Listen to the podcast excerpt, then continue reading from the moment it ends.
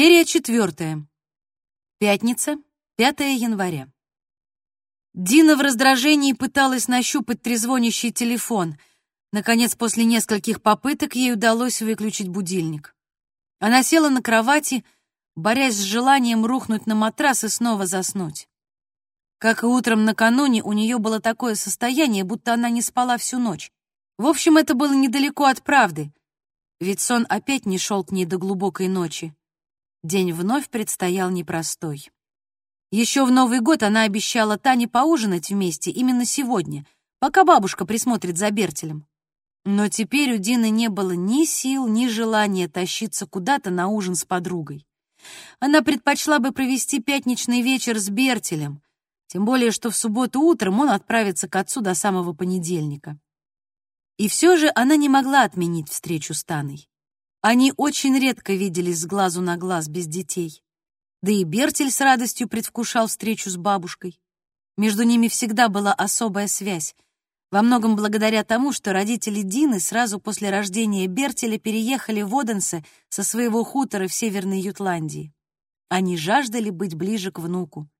И Дина была благодарна им за это.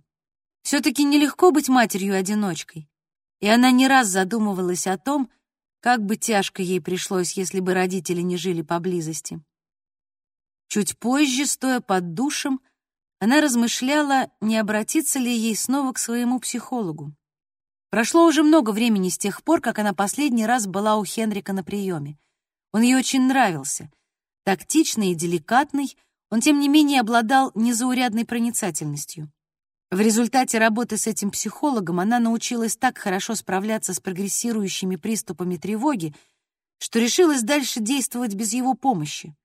Какое-то время Дина без проблем управляла своими страхами и успевала купировать их развитие. Однако за последнюю неделю она вновь потеряла контроль над собой и опасалась, что вот-вот утратит душевное равновесие. Конечно, убежать от прошлого невозможно. Но она верила, что, получив грамотную помощь, можно кое-что изменить в своей жизни. Даже после душа Дина чувствовала себя разбитой. За завтраком они с Бертелем почти не разговаривали. Когда мальчику наскучило молчание, он принялся выстукивать пальцами по столешнице ритм какой-то мелодии. «Заяц, пожалуйста, не надо сейчас», — попросила Дина, опасаясь, как бы у нее не разболелась голова. Бертель послушался и принялся доедать свой йогурт, однако вскоре начал снова барабанить по столу. «Бертель!» «Ах да, извини!» Вдруг завибрировал смартфон. Вообще-то за едой Дина не обращала внимания на сигналы мобильного, но сейчас ей очень хотелось, чтобы это было сообщение от Таны с отменой вечерних посиделок. Однако сообщение оказалось вовсе не от Таны, а от Андерса, Опять. Дина, привет еще раз. Спасибо тебе за честность. И все же мне безмерно жаль, что так получилось. Поэтому я попытаю удачи в последний раз. А что, если нам стать партнерами по тренировкам? Я бы с удовольствием научился нормально плавать, а заодно мы могли бы познакомиться поближе. Как тебе идея встретиться в бассейне в эти выходные? Андерс.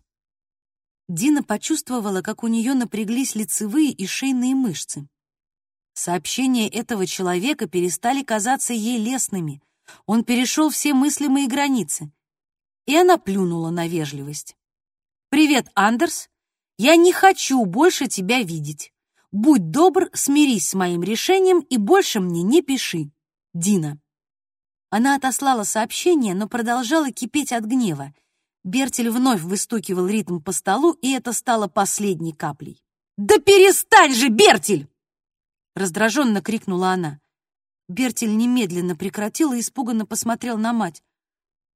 «Извини», — виновато произнес он, — «я как-то случайно». Объяснил он, готовый вот-вот расплакаться. Дину мгновенно охватило чувство вины. Она слишком сильно рассердилась. Бертель ведь не виноват в том, что она не могла заснуть накануне, или в том, что Андерс никак не может смириться с ее отказом. «Прости, заяц!» Она взяла руку Бертеля в свою. «Я знаю, что ты не нарочно. Зря я на тебя накричала. Я очень плохо спала последние две ночи, а когда я плохо сплю, то превращаюсь в... Дина задумалась над продолжением фразы, но Бертель опередил ее. «Во вредную луковицу! Помнишь, как мы резали такую для лазаньи?» Устало улыбнувшись, Дина нежно погладила руку сына. «Вот именно. Противная, вредная луковица, которая всех может довести до слез». Чуть позже, сидя в офисе напротив Кристины Аск, первого в тот день пациента, Дина ощутила, что усталость постепенно уходит, а вот Кристина, наоборот, выглядела в конец измученной. Темные круги под глазами, нездоровая худоба. Такое впечатление, что все перемешалось у меня в голове.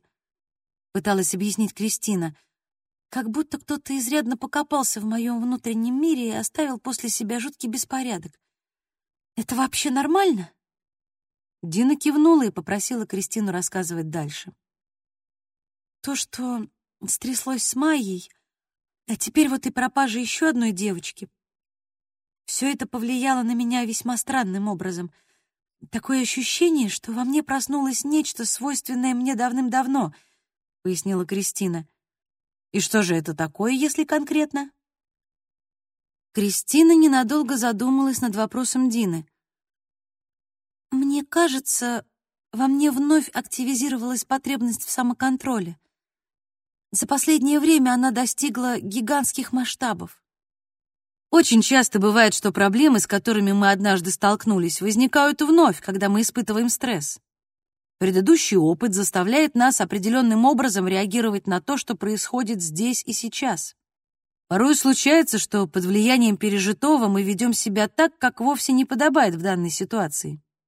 — объяснила Дина, неожиданно осознав с досадой, насколько точно эти слова описывали ее собственное нынешнее самочувствие. Как вы справедливо заметили, такое состояние может провоцировать в том числе и потребность в более жестком самоконтроле. Вы не могли бы подробнее рассказать о том, как именно проявляется эта потребность в вашей повседневной жизни? Кристина нервно теребила руки. Например, я люблю, чтобы у меня дома все вещи находились строго на своих местах и уделяю много внимания борьбе с бактериями. Я трачу кучу времени на уборку. Кроме того, я предпочитаю заниматься обычными делами по четкому распорядку изо дня в день. А если случается нечто непредвиденное, я тут же начинаю паниковать. Весь мир вокруг меня как будто рушится, и в мыслях наступает полный хаос. Вспомните, когда вы впервые поняли, что вам гораздо легче, когда вокруг порядок? Поинтересовалась Дина. Кристина задумалась. Ее руки выдавали нарастающее беспокойство. Судя по всему, взгляд в прошлое заставлял пациентку нервничать сильнее. Наверное, лет в шесть. Примерно в тот период, когда я первый раз сменила школу. Тогда у меня появилась привычка обязательно наводить порядок — аккуратно складывать вещи, раскладывать все по местам. Меня успокаивал процесс уборки моей комнаты. А с чем была связана смена школы? Ведь вы только-только пошли в первый класс, удивилась Дина. Я успела проучиться в ринге всего пару месяцев. Потом мама съехала от своего сожителя, и мы перебрались к дедушке. Так что я стала ходить в школу в Вагедрупе. Вообще-то я Столько раз меняла школу, что со временем привыкла к этому. То есть вы с матерью много раз переезжали? Кристина грустно улыбнулась. Моя мама не умела выбирать мужчин.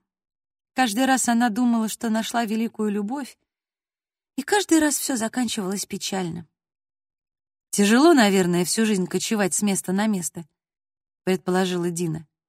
Кристина пожала плечами. Тогда мне казалось это совершенно нормальным. Естественно, когда я стала старше, то поняла, что это неправильно. Я многое скрывала от окружающих. Например, я не хотела, чтобы люди знали, что моя мама пьет. Она много пила? Она была алкоголичкой. И вы пытались скрыть этот материнский порог? Мне было стыдно за нее. А иногда мне казалось, что я ее очень люблю. Ну, как-то по-своему. Дина кивнула. Внутренние переживания человека редко можно описать одним единственным словом, особенно когда дело касается наших чувств по отношению к самым близким нам людям. Вообще говоря, нет ничего необычного в том, что человек, выросший в столь хаотичных условиях, не привык справляться со своими чувствами, тем более когда они противоречат друг другу. Вот и получается, что наведение порядка или уборка комнаты кажутся человеку решением проблемы, с которой он сталкивается. Правда, это не более чем кратковременная иллюзия, ведь проблема никуда не девается, и тогда стремление навести порядок усугубляется. Вам это знакомо? В каком-то смысле да, задумчиво ответила Кристина. После смерти матери потребность в наведении порядка стала гораздо сильнее. Как я уже сказала, продолжила Дина, ваш предыдущий опыт влияет на то, каким образом вы реагируете на происходящее сейчас. Жестоко убит ребенок, которого вы очень хорошо знали и за которого переживали. Эти события пробуждают эмоции, которые напоминают о пережитом вами опыте. Дина сделала паузу, чтобы дать возможность Кристине осознать сказанное, а затем продолжила. Потихоньку подрастая, мы учимся у своих родителей, у окружающих людей. Например, когда грудной ребенок плачет, родители спешат накормить или приласкать его. Но если они игнорируют его плач, он в конце концов понимает, что слезами ничего не добьешься, и перестает плакать. Перестает надеяться на то, что получит желаемое. Понимаете? Кристина кивнула. Наш мозг любит порядок и всякие шаблоны. Проходя через одну и ту же ситуацию снова и снова, мы выводим из нее определенные следствия и связываем с этой ситуацией определенные надежды. Следствия могут быть как позитивными, так и негативными. Но в любом случае мир становится более предсказуемым для нас и для нашего мозга.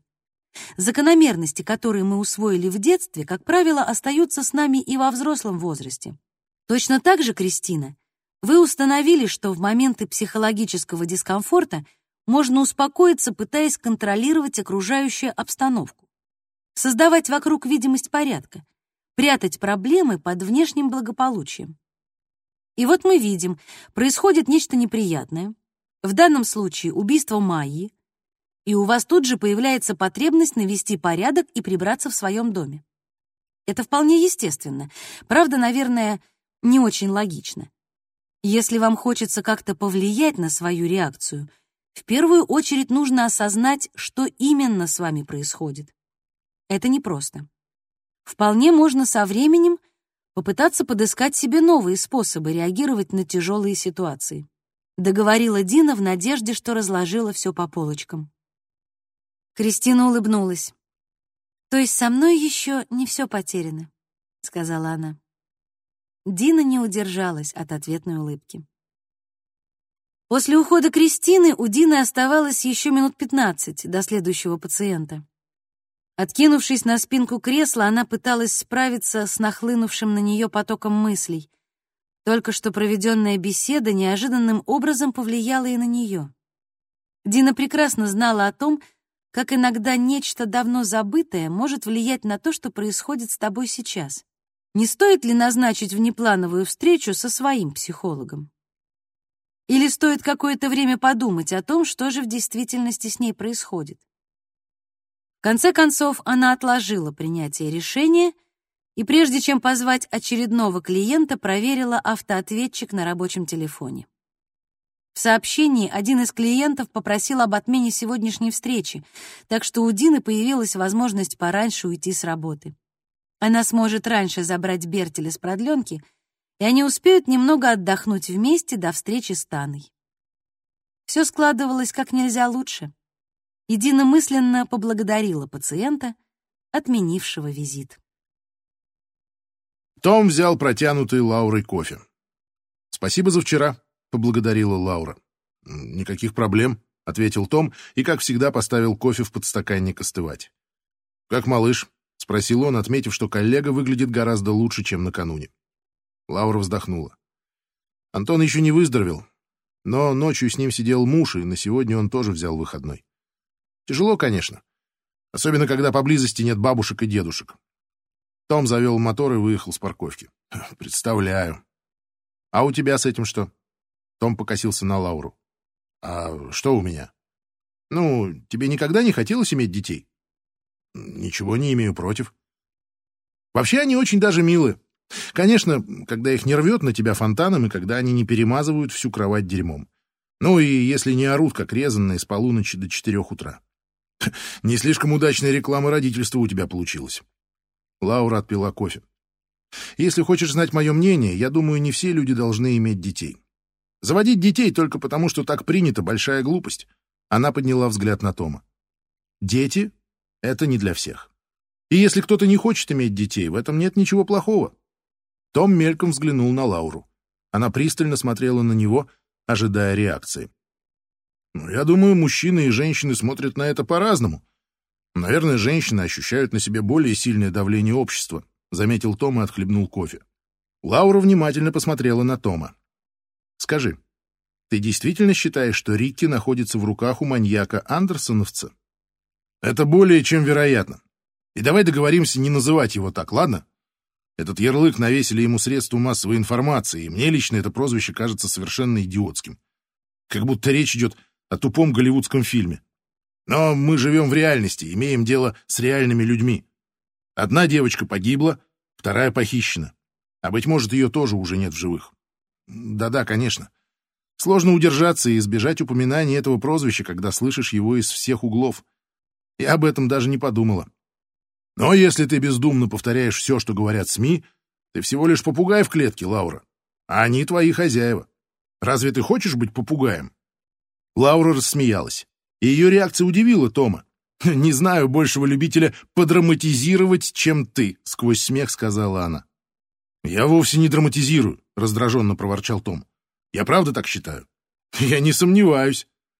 «А еще меня раздражает», — добавил Том, когда после продолжительного молчания они остановились на светофоре, «что мы тратим время на пустую болтовню.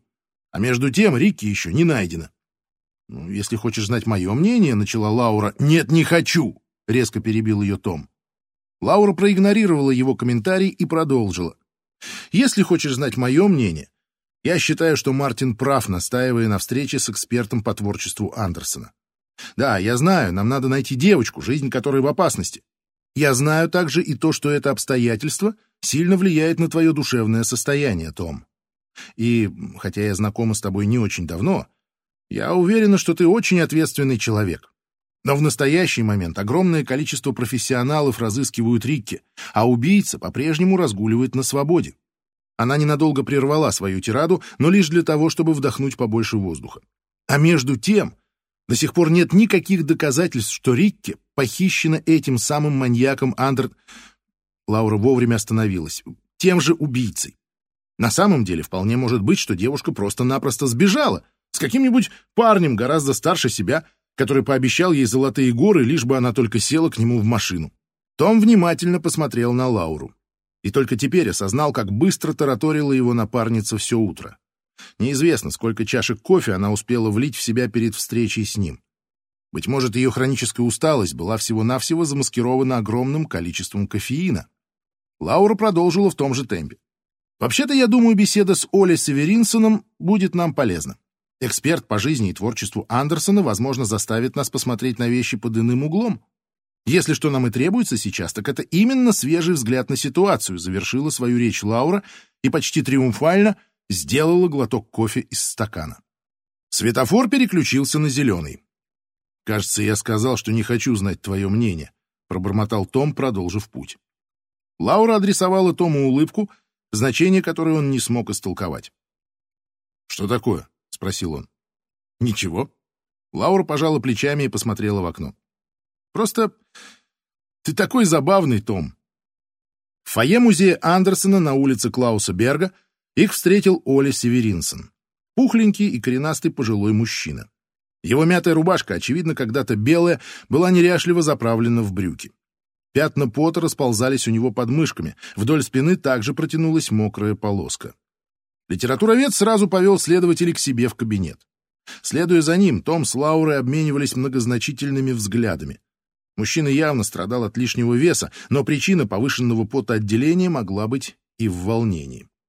«Простите за беспорядок», — извинился Оля, как только они вошли к нему в кабинет и поспешил убрать с пары стульев стопки книг и бумаг. «Присаживайтесь», — сказал он, освободив место. Том и Лаура сели. Комнатка была тесной, пыльной и чудовищно захламленной. Окно здесь было всего одно. Оно выходило на невзрачный проход между зданиями и серую стену. «Как долго вы здесь работаете?» — поинтересовался Том. Оля сел на свое рабочее место. Взгляд его бегал по комнате, пальцы нервно ковыряли край стола. «Да вообще-то уже порядочно», — ответил он и задумчиво посмотрел в окно. «Лет одиннадцать, наверное». «Нам сказали, что вы являетесь одним из ведущих экспертов по Андерсону в нашем городе», — подключилась к беседе Лаура. «Вы даже написали несколько книг о нем?» Оля кивнул. Широкая улыбка расплылась на его круглом лице, лоснящемся от пота. Я опубликовал семь работ об Андерсоне. И если уж говорить на чистоту, я считаю себя главным специалистом по Гансу Христиану Андерсону. Главным в стране, заявил он, подавшись вперед и нависнув над столом. Что ж, значит, мы нашли нужного человека. Лаура дружелюбно улыбнулась литературоведу, но тот будто испугался ее слов. Оля выпрямился и приобрел вдруг совершенно загнанный вид.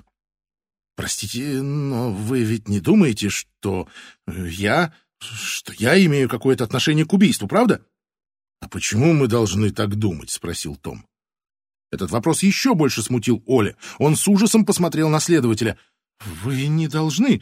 Просто как только я увидел этот сюжет в новостях, сразу подумал, наверняка кто-нибудь меня заподозрит». «Потому что вы специалист по творчеству Андерсона?» — предположила Лаура. Оля кивнул. «Ну да. А когда вы мне позвонили, тут уж я чего только не передумал». «Можете быть спокойны», — утешила его Лаура. «Мы только хотели бы узнать побольше об Андерсоне и его сказках». Оля опустил плечи и сразу приобрел более расслабленный вид. «Ну, тут-то я постараюсь вам помочь», — с облегчением произнес он. «А в целом, что вы думаете об этом?» — спросил Том. «Я об убийстве». Оля опустил взгляд и вновь принялся колупать край стола. Из ряда вон выходящее преступление. Бесспорно. Оно запомнится всем на долгие годы. Позвольте поинтересоваться, чисто из любопытства, э, спички были у девочки, когда ее обнаружили? Лаура посмотрела на Тома, чтобы уточнить, можно ли разглашать данную информацию. Том кивнул. «Да, «Спички были у нее в руках», — ответила Лаура. «И это были настоящие серные спички. Точь-в-точь точь такие, как изготовляли во времена Андерсона». «Из желтого фосфора?» — оживившись, уточнил Оля. Лаура кивнула. «Но, к сожалению, даже эта деталь пока не помогает нам найти убийцу». «Невероятно!» — завороженно пробормотал Оля. «Какая точность в воспроизведении деталей!» «Я полагаю, вы хорошо знаете эту сказку», — сказал Том. «Девочка со спичками всегда была одной из моих любимых сказок». «А почему?» — уцепилась Лаура за слова эксперта. Ее вопрос словно зажег искру во взгляде Оли. «Андерсон не был детсадовским воспитателем, который рассказывает малышам всякие сопливые истории», — с жаром принялся объяснять литературовед. «Андерсон писал сказки и о современном ему обществе. Сказка «Девочка со спичками» — прекрасный тому пример. «Вы не могли бы рассказать об этом поподробнее?» — попросила Лаура. «Девочка олицетворяет низший и самый бедный класс датского общества той эпохи. Сам Андерсон также являлся выходцем из этого класса. Многие исследователи полагают, что прототипом девочки из сказки была мать Андерсона, Анна-Мари. В детстве ее тоже посылали в город попрошайничать. История гласит, что однажды она весь день в слезах просидела под мостом через реку, потому что никак не могла осмелиться клянчить у людей. Домой она не решалась вернуться, зная, что мать непременно накажет ее, если она придет с пустыми руками. В сказке девочка тоже не хочет идти домой, ведь она не продала ни единой спички, а значит, отец поколотит ее. Андерсон Писал в своих мемуарах, что он часто думал об этой истории из детства своей матери. Так значит, сказка повествует о матери Андерсона? Ну, эта история явно послужила для него источником вдохновения, но, как я уже упомянул, сказка затрагивает проблему низших слоев населения. Людей, живущих в таких ужасных условиях, что смерть для них становится желанным избавлением от страданий.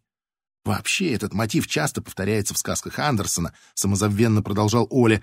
Избавление страждущего от того, что Платон называл миром вещей. «Вы не могли бы перевести вашу мысль на более понятный язык?» — попросил Том, желая убедиться, что он правильно понял эксперта. Оля высокомерно улыбнулся. Не возникало никаких сомнений. Рассуждая об Андерсоне, этот человек чувствовал себя как рыба в воде, в остальное же время он больше напоминал пингвина на суше, неуклюжего и неуверенного. Умирая, человек попадает на небеса, светлые и благословенные, пояснил Оля, и покидает землю, которая больше всего напоминает суровую мрачную темницу. Вообще-то мотив освобождения от бренного мира был довольно популярен среди писателей второй половины XIX века. Любопытно, заметила Лаура. «Но раз уж мы говорим о девочке со спичками, я должен показать вам кое-что», — сказал Оля, вдохновляясь все больше и больше. «Секундочку». Он встал и принялся искать что-то на одной из полок книжного стеллажа. Том с Лаурой терпеливо ждали. Он взял какую-то книгу, сел на прежнее место и принялся листать. Взгляд его напряженно скользил по страницам. Эксперт искал конкретную цитату. А, вот. Можно мне кое-что вам зачитать? Это не займет много времени. Конечно, согласился Том. Отрывок из автобиографии Андерсона «Сказка моей жизни». Как-то раз, когда он учился в латинской школе, в Слагельсе, директор решил отвести учеников на публичную казнь. «На казнь?» — с удивлением переспросила Лаура. «Да, директор преследовал воспитательные цели. Осужденных было трое. Девушка, ее возлюбленный и любовник ее матери. Их приговорили к смерти за убийство главы семейства, отца девушки. Вот что пишет по этому поводу Андерсон. Возможно, я э, пропущу некоторые детали, чтобы не отвлекаться от сути. И Оля приступил к чтению. Девушка была очень красива, но бледна, как смерть. Она смотрела на толпу со странным выражением во взгляде, склонив голову на плечо возлюбленного. Любовник матери был изжелто-бледным, длинные черные волосы растрепались и спадали на лицо. Кто-то из толпы поприветствовал его. Тогда он снял шляпу и кивнул. Трое священников проследовали к месту казни за приговоренными. Стояло прекрасное утро. Все трое пропели вместе со священником псалом. Чистый голос девушки возносился над остальными голосами. Затем она в последний раз поцеловала своего возлюбленного — ее голова отлетела от тела лишь со второго удара. Оля прервался, чтобы оценить реакцию слушателей, а затем дочитал. И вот к обезглавленному телу, рыдая, подошла бабушка казненной и положила тело в гроб. Оля закрыл книгу, отложил ее на стол и выжидающе посмотрел на Тома и Лауру. В сказке тоже появляется бабушка, она спускается с небес за девочкой, когда та умирает, завороженно заметила Лаура. Вот именно, подтвердил Оля. В одной из своих работ я пишу о том, каким образом этот эпизод способствовал созданию образа главной героини в девочке со спичками. Никто не задумывается об этом или просто не знает фактов, но ведь Андерсон за свою жизнь испытал немало тягот. Дисней воссоздал яркий глянцевый образ Андерсона и чудесный мир его сказок, но под этим налетом волшебства скрывается множество теней и мрачных закоулков, в которые никто не заглядывает, — рассказывал Оля. Страстно увлеченный собственным повествованием, он напоминал одержимого. Стоит нам пристальнее взглянуть на жизнь Андерсона и сопоставить ее с его сказками, становится очевидно, что для него характерна склонность посредством творчества преображаться и создавать мир гораздо более совершенный, чем окружающая его реальность. Он был угнетенным мечтателем. Лаура прониклась разъяснениями Оли Да и в Томе они пробудили определенный интерес, но в то же время он пытался разобраться, что к чему, и понять, может ли страстное повествование литературы Веда каким-то образом помочь им в раскрытии дела. Он решил подвести итог. А, то есть, в некотором смысле можно сказать, что в «Девочке со спичками» Андерсон хочет превратить нечто ужасное в нечто прекрасное. Оля кивнул. В реальном мире маленькая нищая девочка, до которой никому нет дела, замерзает насмерть. Но в сказке Андерсона эта девочка освобождается от страданий и воссоединяется с единственным человеком, который когда-то любил ее — бабушкой. Стоит также заметить, не унимался Оля, что Андерсон очень любил свою бабушку, с которой он виделся последний раз, когда в 14-летнем возрасте отправился из Оденса в Копенгаген попытать счастье. Получается, э, девочка из сказки — это некий собирательный образ. Она олицетворяет самый бедный слой общества, отражает черты матери Андерсона и казненной девушки, резюмировал Том. Можно и так сказать, только Оля замолчал на полуслове. «Только что?» «Да, я просто кое-что слышал об этой девочке, о Майе. Девочка из очень обеспеченной семьи выбрана на роль нищенки из сказки. Это не случайно». «Вот и мы так считаем», — сказал Том, недоумевая, к чему ведет Оля. «Возможно, преступник сам чем-то напоминает Андерсона». «Как это?» — не утерпела Лаура. Быть может, таким образом он тоже пытается высказаться о современном ему обществе. То есть э, в убийстве содержится некое послание, уточнил Том. Ну да, типа того. Итак, если это послание, что именно он хотел сказать нам? Как вы думаете? спросила Лаура. Оля ответил, не раздумывая. Я думаю, это послание вполне в духе христианской идеологии. Следователи недоуменно переглянулись. Вот вам еще одна цитата. На этот раз Оле не потребовалось искать книгу. «Верблюду легче пройти сквозь игольное ушко, чем богачу войти в Царство Божье». Евангелие от Матфея, глава 19, стих 24. Оля кивнул, как будто желая подтвердить правильность своего предположения. «Вы имеете дело с верующим преступником, который выполняет некую миссию и считает, что приверженность материальным ценностям способствует духовному разложению. Он помог Майе вернуться к Богу. Том обратил внимание на то, как сильно изменился Оля по сравнению с началом беседы. Трепещущий осиновый листик превратился в прирожденного оратора, обладающего великим даром убеждения. Он явно много размышлял об убийстве до того, как они пришли к нему с визитом. Поблагодарив Оле за помощь, следователи покинули музей.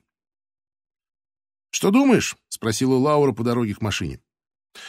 «Ну, честно говоря, даже не знаю. Мне представляется разумная идея, что убийца хотел нечто ужасное преобразить в нечто прекрасное», — заметила Лаура. «Он тщательно проработал антураж преступления». «Согласен.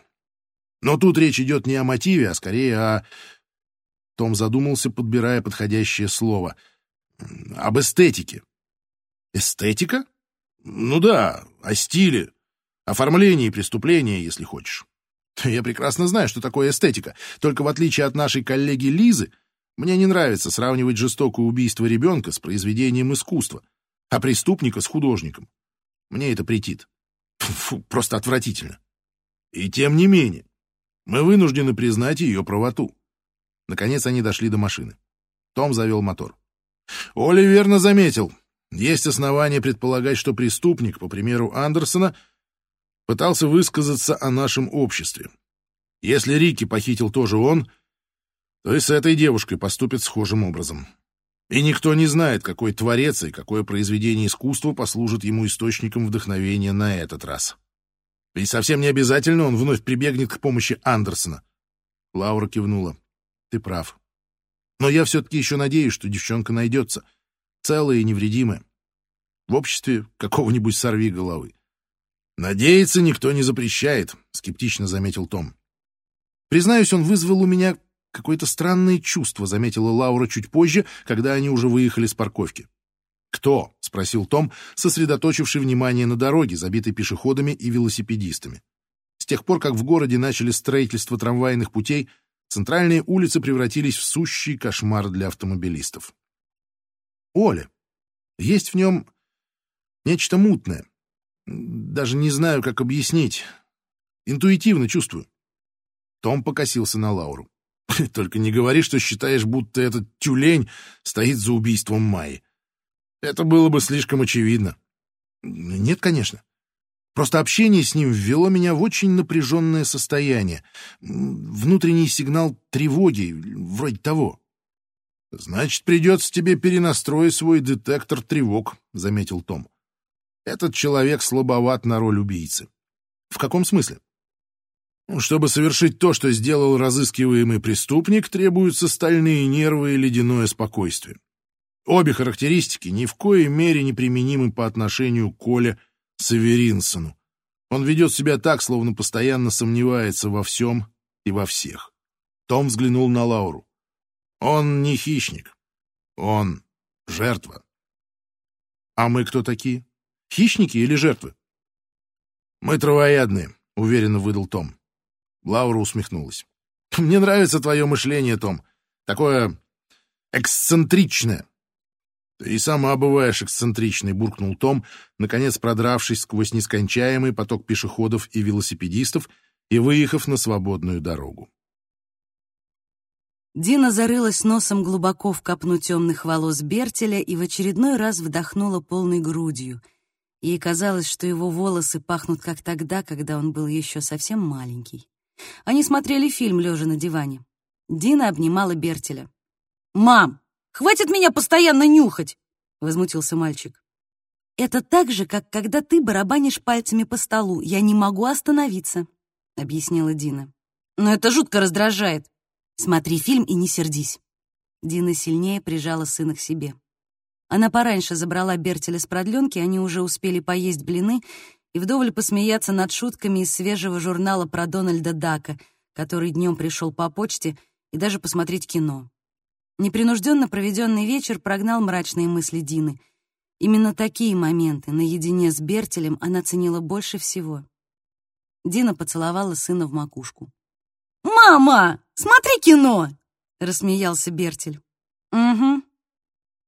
Дина попыталась сконцентрироваться, но кинопросмотр действовал на нее усыпляюще. Дина боролась со сном из последних сил, но уже через несколько минут недосып последних дней победил. Звуки телевизора отошли на задний план, и она провалилась в глубокий безмятежный сон. «Мам!» — Дина в испуге открыла глаза. «Я не сплю?» Она села, спустив ноги с дивана и растерянно огляделась. Рядом стоял и улыбался Бертель, а из-за его спины выглядывала бабушка. «По-моему, ты уже опаздываешь», — заметила бабуля и ткнула в свои наручные часы. «Вы с Таной разве не в шесть встречаетесь?» Дина еле-еле успела собраться и вовремя выйти. Ей даже пришлось немного пробежаться, так что она влетела в ресторан, запыхавшись. Осмотрев зал, она заметила Тану за столиком в уголке, та махала ей рукой. Дина помахала в ответ и направилась к подруге. Она подумала, что все-таки неплохо бывает выбраться куда-нибудь, тем более что прекрасно проведенное с Бертелем время избавило ее от угрызений совести в отношении материнского долга. Она даже не переживала из-за того, что утром Бертель поедет к отцу. В целом она как-то успокоилась, и навязчивая потребность постоянно быть рядом с сыном несколько притупилась. Дине предстояло насладиться вечером в обществе подруги, наконец полноценно пообщаться и забыть о своих проблемах. «Как я рада тебя видеть!» Тана обняла Дину. Подруга, как всегда, выглядела ослепительно. Светлые локоны лежали так, словно над ними только что колдовал парикмахер. Серо-розовый брючный костюм сидел безупречно, по фигуре. Ни за что не скажешь, что перед тобой мать двоих детей, разменявшая пятый десяток. «И я тебя, мы так давно никуда не выбирались вдвоем?» Подруги сели за столик. «Да уж, это точно согласилась Тана, подвигая Дине меню. Здорово, что у нас наконец-то получилось. Они заказали салат с лососем и бутылку белого вина. Как только официант принял заказ и удалился, Тана лукаво взглянула на подругу и сказала: "Ну давай рассказывай. Как прошло твое свидание с Андерсом? Правда он милашка?» Дина знала, что Тана время от времени общается с Андерсом и не хотела выставлять его в дурном свете, поэтому подбирала слова тщательнее, чем обычно. «Он милый, но не в моем вкусе», — дипломатично заметила она. Тана была разочарована. «Значит, ты не хочешь с ним встречаться?» «Нет». «Дина, ты уверена, что не слишком поспешила с выводами?» — спросила Тана. Подруга не собиралась так просто сдаваться, не выяснив всех подробностей. Дина и сама обладала завидной настойчивостью, но Тана, пожалуй, дала бы ей фору по этой части. «Уверена». «Но почему? Он что-то не то сделал или сказал?» Продолжала недоумевать Тана. Дина вздохнула. Честно говоря, Андерс слишком... Она подыскивала правильное слово. Напористый. Тана была озадачена. Напористый? Официант принес вино и бокалы, после чего беседа продолжилась. Странно. За те несколько раз, что я с ним пересеклась, он вовсе не произвел такого впечатления. Тана никак не могла смириться с данной Андерсу характеристикой. «Ну, это мое личное мнение. Ты знаешь, сколько раз мне пришлось его отшить?» «Сколько?» «Три. Не один, не два. Целых три раза». Тана недоверчиво покачала головой. «Правда? Что он тебе написал?» Нет-нет, он не писал ничего пошлого или грубого. Раздражает скорее то, что он продолжал настаивать, хотя я недвусмысленно отказалась с ним видеться. Такое впечатление, что он совсем не понял моего отказа. Ах, вот оно что. Никогда бы не подумала про Андерса такое. Давай я попрошу якобы с ним поговорить. Спасибо, не надо. Надеюсь, после третьего раза он наконец все понял. Тана подняла бокал. Бог любит троицу, с улыбкой воскликнула она. За троицу. Подруги пригубили вино. А у тебя как дела? спросила Дина. Как там с вашей новогодней резолюцией о том, чтобы проводить больше времени вместе? Не очень, призналась Тана. Да? Пока еще мы не предприняли толком никаких шагов. Но Новый год ведь только начался, так что есть надежда. Зато мы успели обсудить варианты, каким образом можно все устроить. Ты думаешь сократить рабочую неделю? Тана кивнула. До 32 часов. Это позволит мне проводить больше времени с мальчиками. А еще мы думаем нанять уборщицу и садовника. Ну, если вы финансово потянете, то почему нет? Прекрасная идея. Официант принес салат. Тана неожиданно протянула руку через стол и накрыла ею ладонь Дины. «Как вообще ты поживаешь?» — спросила она с тревожной улыбкой. «Выглядишь ты чудесно, как всегда. Но, по-моему, ты немного устала. Дома все хорошо?» Как у вас с Бертелем?» Дина терпеть не могла, когда кто-то говорил, что она выглядит уставшей. От таких замечаний она действительно начинала чувствовать усталость. И тем не менее она понимала, что подруга сказала это из лучших побуждений. Они были знакомы почти 20 лет, и Дина всегда могла довериться Тане. «Последние две ночи я почти не спала», — пожаловалась Дина. «И, честно говоря, чувствую себя совершенно разбитой». «А что случилось?» — спросила Тана, попробовав салат. «Все из-за этого убийства». Признавшись, Дина несколько смутилась. «Что еще за убийство?» «Убийство по мотивам сказки Андерсона». «Я знаю, это кажется странным, да я уже и не припомню, когда в последний раз какое-либо событие так сильно на меня влияло. Но я никак не могу перестать думать об этом ужасном преступлении». Попыталась оправдаться Дина. Ее словно прорвало — мне постоянно тревожно. Больше всего на свете я хотела бы запереться в квартире вместе с Бертелем. Даже думать не хочу о том, что завтра он отправится к Ларсу с Лоной. Конечно, это проявление малодушия, но я ужасно боюсь его потерять. Мне кажется, как будто кто-то прячется в тени и поджидает, когда я отвернусь, чтобы наброситься и схватить. Тана, мне очень страшно. Тану еще больше обеспокоило состояние подруги. Она кивнула очень медленно, как будто хотела унять внезапное многословие Дины. «Судя по всему, все зашло довольно далеко», — сказала она. «Ты, наверное, уже думала о своем психологе?» «Думала. Но пока так и не записалась. Да уж, сказать легче, чем сделать, мне ли не знать». — обреченно вздохнула Тана. «Напишу ему в выходные». Решительно заявив о своем намерении, Дина тоже приступила к еде. «А ты никогда не хотела отыскать свою биологическую мать?» Неожиданно спросила Тана. «Я, конечно, не психолог, но предположу, что это поможет тебе обрести душевное спокойствие и преодолеть свои страхи. Я имею в виду, если бы ты выяснила, почему она от тебя отказалась». Дина в разные периоды жизни не раз собиралась отыскать эту женщину, но всегда приходила к выводу, что момент для этого неподходящий. «Однажды я, наверное, буду готова к этому», — сказала она. «Но пока нет.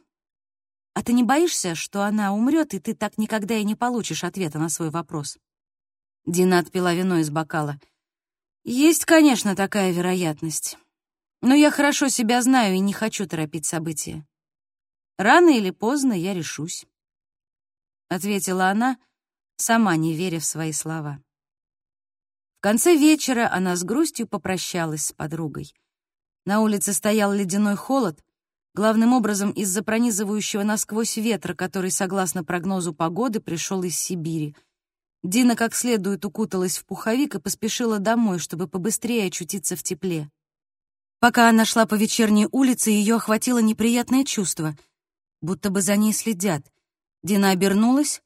В прозрачной темноте к ней, засунув руки в карманы, двигалась какая-то фигура в капюшоне. И хотя силуэт очень нечетко освещался уличными фонарями и огнями витрин, Дина не сомневалась, что это мужчина. Он целеустремленно направлялся к ней быстрыми шагами. Глядя прямо перед собой, она ускорила шаг, одновременно пытаясь убедить себя в том, что этот человек вовсе не собирается ее преследовать, что он абсолютно безобиден, и ему просто с ней по пути. Лишь оказавшись перед входом в свой подъезд, Дина снова осмелилась обернуться. Мужчина так и шел по тротуару прямо за ней, не вынимая рук из карманов. Дина отыскала ключи. То ли от страха, то ли от холода, но руки у нее тряслись так сильно, что ей едва удалось вставить ключ в замочную скважину. Она лихорадочно звенела ключами, а незнакомец неотвратимо приближался. Дина едва не овладела паника, но ключ вовремя поддался, повернулся в замке и отпер дверь. Влетев в подъезд, она захлопнула дверь и с облегчением выдохнула, услышав, как щелкнул замок. Она стояла на лестничной клетке и смотрела в небольшое окошко над входной дверью. Мимо подъезда так никто и не прошел и Дина пыталась понять, не стоит ли чужак перед дверью подъезда. Она взбежала по лестнице на площадку между первым и вторым этажом, где находилось овальное окно, и выглянула в него. Человек в капюшоне направлялся к одной из машин, припаркованных на противоположной стороне улицы. Он открыл машину и сел, но уезжать не спешил. Дину охватил очередной страх. А вдруг он сидит в машине и следит за ее квартирой? Однако уже через несколько минут мужчина завел мотор. Темноту прорезали яркие лучи фар, а затем машина выкатилась на дорогу и медленно удалилась. Дина вздохнула с облегчением и очень разозлилась на себя. Она чувствовала себя слабой, это раздражало. Войдя в квартиру, она услышала из гостиной звуки работающего телевизора. Мать лежала на диване с очками в руках, закрыв глаза. Дина аккуратно села на диван и нежно погладила маму по щеке. Та, вздрогнув, проснулась и в недоумении посмотрела на Дину. «Привет, моя родная, как-то ты рано пришла. А я вот и лежу, фильм смотрю», — пояснила она. Дина не смогла сдержать улыбку. Так забавно мама пыталась скрыть то, что заснула перед экраном. Это напомнило Дине собственную привычку. «Чай будешь?» — предложила Дина. «Нет, доченька, спасибо. Ну как, развеялась немного? Да, конечно. А вы тут как? Бертель не показал тебе свои новые ролики на Ютубе? Да-да, он был очень горд собой. Но расскажи мне скорее, как ты себя чувствуешь? Очень устала, ответила Дина. А еще я решила поскорее обратиться к своему психологу. Сегодня я опять беседовала с пациенткой, которая была знакома с убитой девочкой. И эта беседа заставила меня задуматься о собственных проблемах. Судя по всему, мне сейчас есть над чем поработать. Мать, понимающе закивала. Ты же знаешь, что можешь всегда положиться на нас в материальном плане. Эта фраза вызвала у Дины улыбку. В молодости, когда у нее совсем не было лишних денег и нужно было проходить интенсивный курс психотерапии, родители полностью оплатили ее визиты к психологу. В то время это была действительно неоценимая помощь. Спасибо, мам. Я очень благодарна вам за готовность помочь, но деньги у меня найдутся. Хорошо, но если что, обязательно обращайся. Проводив мать, Дина заглянула в комнату Бертеля. Как всегда, он лежал поперек кровати, свесив ноги с матраса. Она зашла, присела на край кровати и осторожно вернула сына в нормальное положение. Он несколько раз вздохнул и простонал во сне, но не проснулся. Если он уже заснул, его невозможно было разбудить и пушкой. Она села рядом с сыном и посмотрела на его лицо. Ему явно что-то снилось. Веки подрагивали, губы растянулись в блаженной улыбке.